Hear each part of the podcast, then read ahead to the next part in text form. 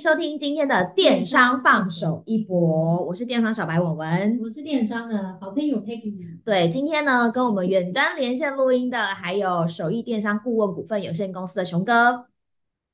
Hello，欢迎熊哥。大家好。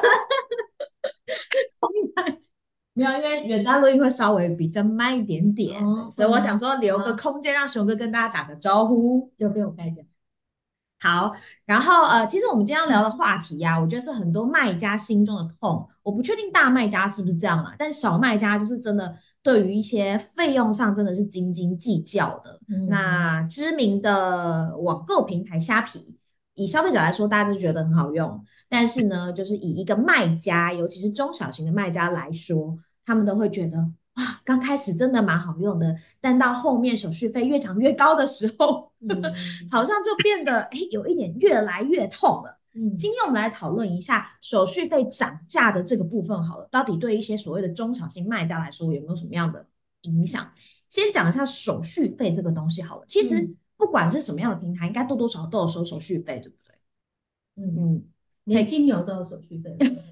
金牛有两趴啦，对对对对对对对对对对。但是这个所谓的手续费平台是会用来做些什么事情？嗯嗯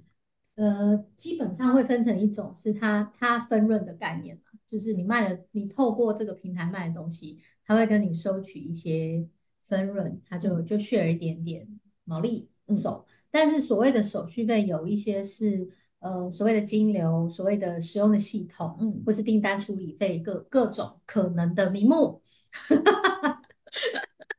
对。但是因为平台本身它也是需要盈利啦，嗯嗯，所以他也会收取一些他认为合理的费用，嗯，他认为合理的。但是通常对于中小型卖家来说，就会觉得哇，这个合理对我来讲可能就真的蛮辛苦的。嗯，也不一定呀，我觉得是呃。他认为的合理这件事情跟，跟跟呃使用的这些卖家来说，大家可能要想办法找一个平衡。不过你今天提的这个比较不一样的是，因为最早最早，呃，它可能有一些过程吧。对，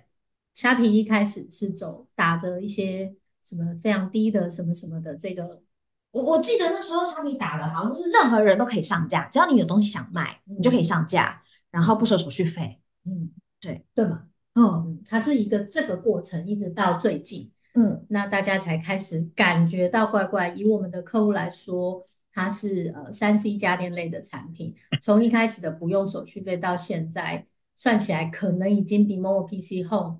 手续费这整个费用率算下来了，已经超越了哦。呃，但是跟我们在帮客户经营规划的一些谈判有关系。嗯嗯，对，所以这个确实在有一些有一些品牌真的可能。这个有感度很高。从从熊哥的角度来讲，会怎么样来看就手续费涨价这件事情呢？或者是说，以熊老板可能在虾皮上面销售的品相上来讲，可能也是属于那种毛利不是很高的 商品，嗯、有感吗？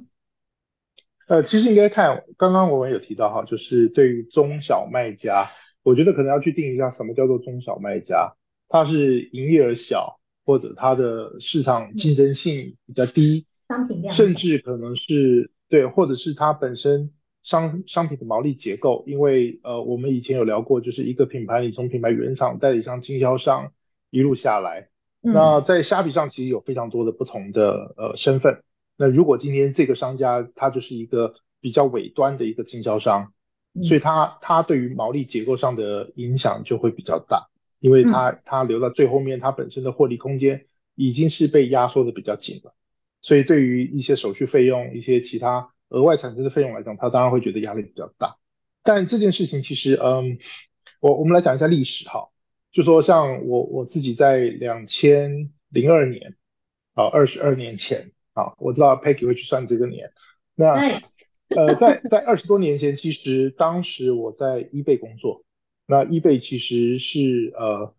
就从本身以前早期的拍卖网一直到 eBay，所以它本身在早期可能在呃所谓的上架费、成交手续费，其实相对也一样，都是从一个从不用钱开始到要收费。嗯，那一旦当呃 eBay 开始收费的时候，当时呃雅虎就开始推出了拍卖，那雅虎就开始又也标榜着不用上架费、不用手续费，它就是来抢占这样的一个市场。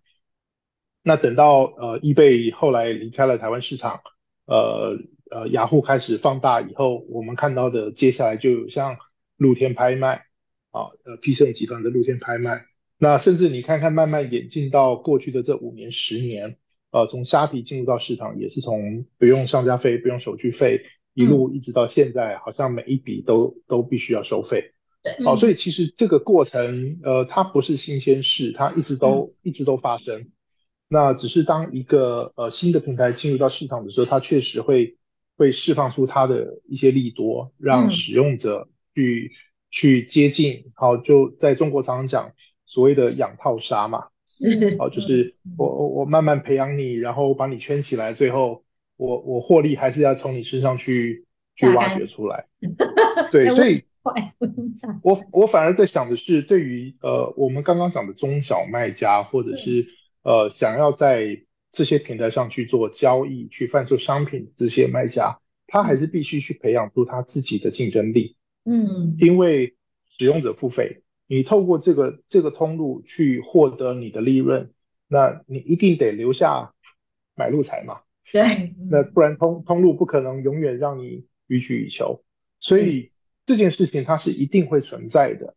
哪怕接下来可能会有新的一个通路，他又告诉你。啊，我免商家费费，我免手续费，我让你获利全部都是自己的。但同样的，它就是不断的循环，它还是会回到需要收费的一天。所以对于中小卖家来讲，应该去去创造的是，当我在做零售的这个过程里面，even 我去用了这些通路，我去用了这些功能，我去用了这些服务的选项，我是不是还保留有足够的利润，让我这个 business 可以获利？我觉得这个可能才是经营零售要去很思考，呃，需要很很重要去思思考的一个问题。嗯，那不见得只是去看通路的的费用。像我今天刚好在 Facebook 分享了一一段话嘛，就是，嗯，因为前一阵子看到有有一些商家他说，好，我在某某平台合约快到了，我想要换平台，嗯，那因为这个平台的费用有点高。嗯，那我我们讲一个比较直接，也许不是这么好听的话。就是当当一个商家在这个系统下面运作，你觉得你没有获利，你觉得平台费用太高，其实有一个很重要的原因，是因为你本身零售的这件事情你做的不够好。嗯，是。所以你没有办法去放大你的营收，你没有办法去增加你的获利，所以你选择的是去找一个更便宜的平台。那如果你去一个更便宜的平台，它它的便宜一定有它的劣势。嗯，它可能系统功能没有这么完整，可能它的一些呃流量的创造上可能会会有更高的挑战等等。好，那其实对于整个经营零售来讲，其实不一定是好事。也许你省下了是当前你看到的费用，但是其实你必须花更多的 effort 去回补这样的一些损失。嗯，我想这个才是所谓的中小卖家要去注意到的一点。其实换个角度来讲，因为刚刚是从中小卖家的出发点思考的嘛，那我想要讲的另外一个是说，从虾皮的这一方他是怎么样的想法呢？有没有可能他其实是想要去整合平台上的一些可能我们刚刚提到的一些在经营上面比较没有这么健全的卖家，有没有这样的可能性？呃，当然有可能，因为对于一个平台的经营来讲。呃，我我们我我觉得这个还是回到我们讲八十二十法则，嗯，就是我真正帮我创造利润的是来自于比较少比例的这一群商家，没错。那对于那群很大比例可是贡献度很低的商家来讲，嗯，我宁可去淘汰掉其中的一些，嗯，去让我未来的运作，我不用花时间去管理这些品质或者是销售能力没有这么好的商家。是，那或者是我可以把我更多资源去投放在呃前二十趴可以创造百分之八十利润的这群商家，我让他们可以做得更好。那同时也让、嗯、呃一般的买家，你进到这个网站的时候，你看到的商品也许就是有经过比较好的筛选。嗯嗯，我想因为过去虾皮可能比较为人诟病的就是它对于呃卖家的的审核各方面可能相对是比较简单。所以会看到很多呃所谓一件代发来自中国或者是其他市场一些很低价的商品，那在台湾去做一些赚价差的一些议题，那在维修后续的服务上不见得这么完整。那我想透过这样的一些梳理，其实未来也许在对虾皮来讲，它当然期待它整个呃卖场上呈现的都是好的商家所 listing 的商品，啊，这个是有可能的啦。那也是呃，当你一个平台开始走付费流程的时候，其实你或多或少，其实你一定会减少掉一些呃那一群毛利可能很差、服务很差，或者是商品 quality 很差的这些商家。因为他他的商品本来就只能做低价低毛利，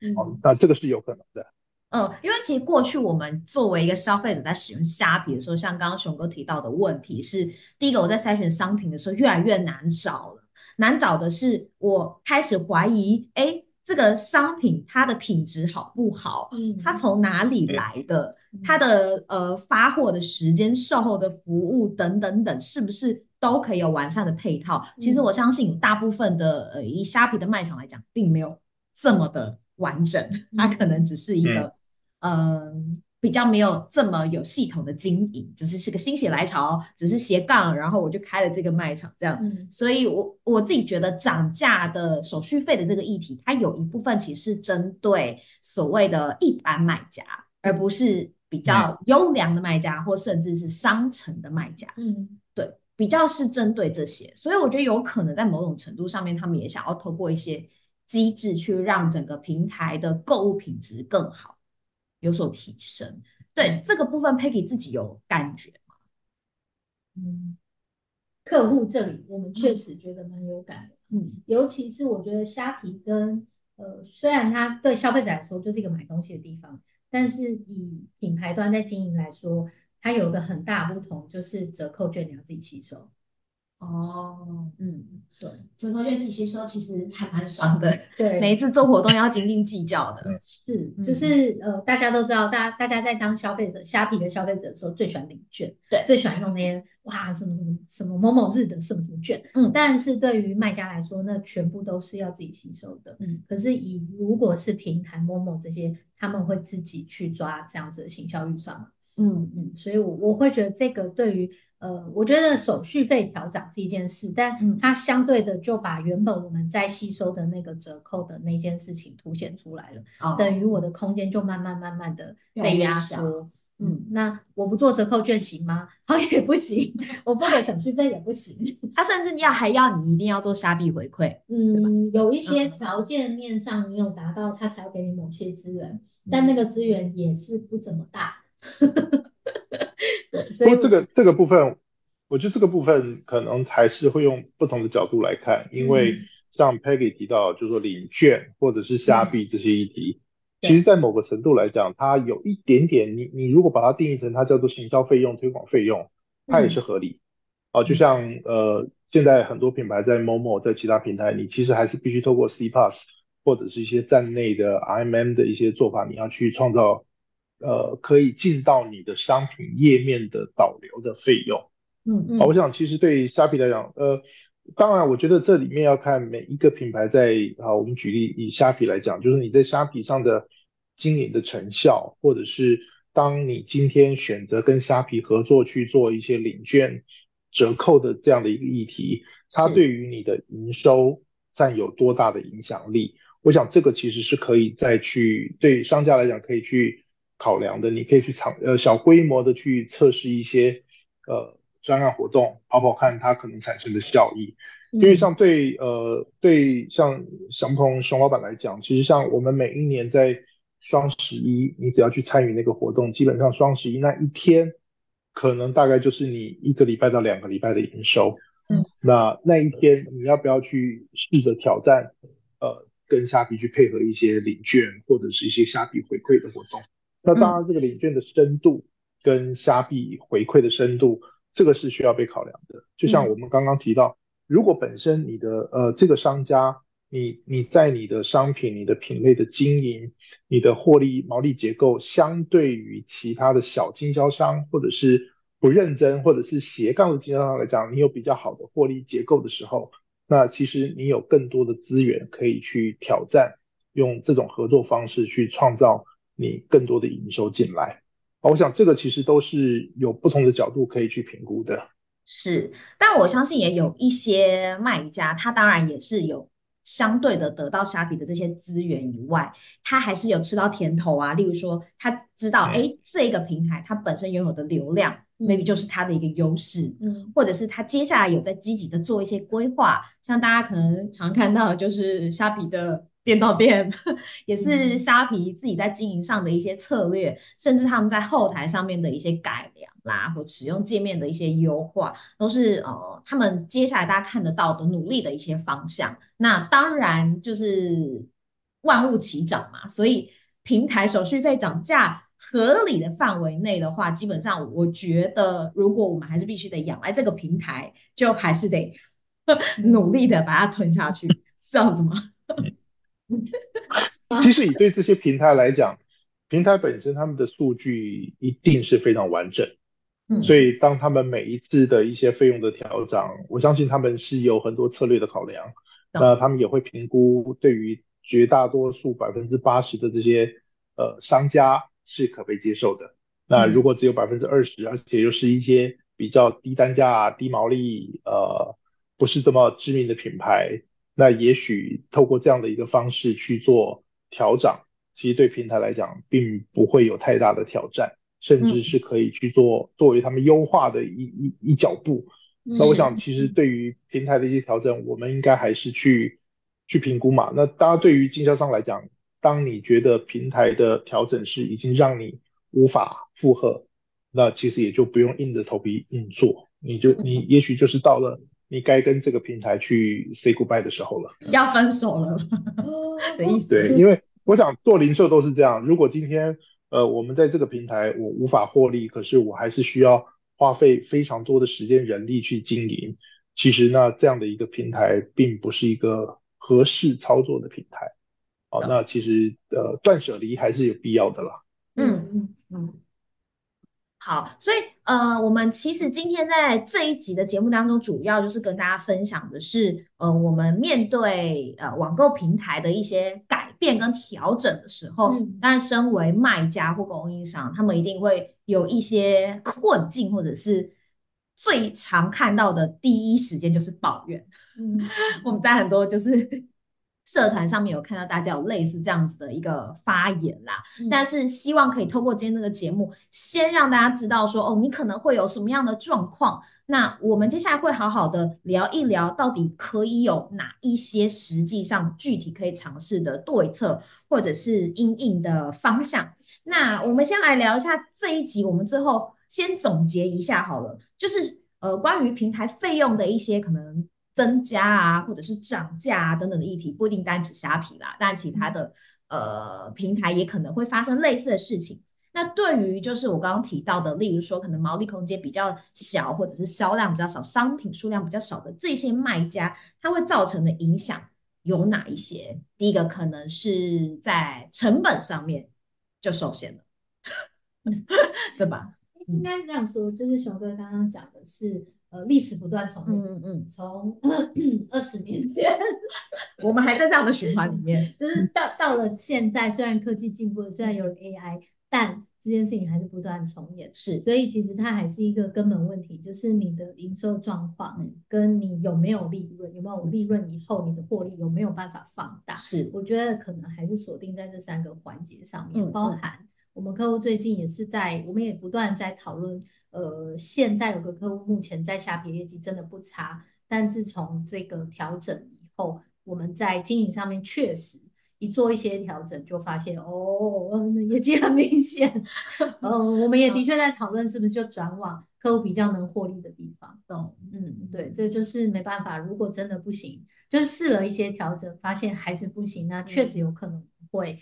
呃慢慢的转移一些经营的中心。那那也是因为。我们的确，呃，帮客户做业绩，不能不顾有没有赔钱这件事。是，嗯，因为就是在平台上卖，大家都想要赚钱嘛。嗯、如果卖一个赔一个的话，那怎么办呢？我是不是把这些东西先上架再说？就是如果你这三个议题，呃，现在面对虾皮这个状况，你能解决，那以后你遇到下一个状况的时候，你也有办法去找到解套的方法了。不然就永远只是从呃，刚什么一倍。，eBay 吗？到雅虎？呃，对，嗯，好像没有怎么听过。